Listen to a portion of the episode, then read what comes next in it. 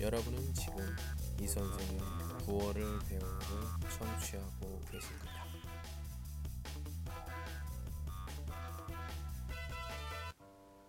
머물지 말고 흘러라.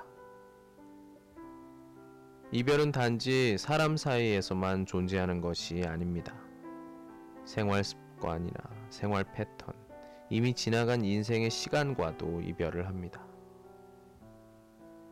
이별은 적절한 시기에 꼭 거쳐야 하는 성장통입니다. 새로움은 오래된 것을 놓아줄 때에만 성장할 수 있습니다. 과거를 자유롭게 놓아주십시오. 과거를 놓아준 만큼 미래가 열립니다.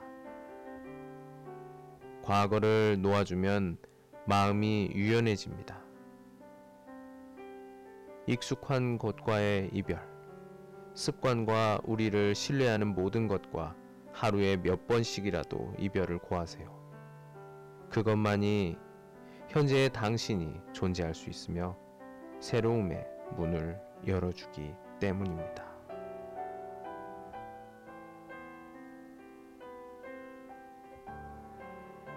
이 선생님의 한마디.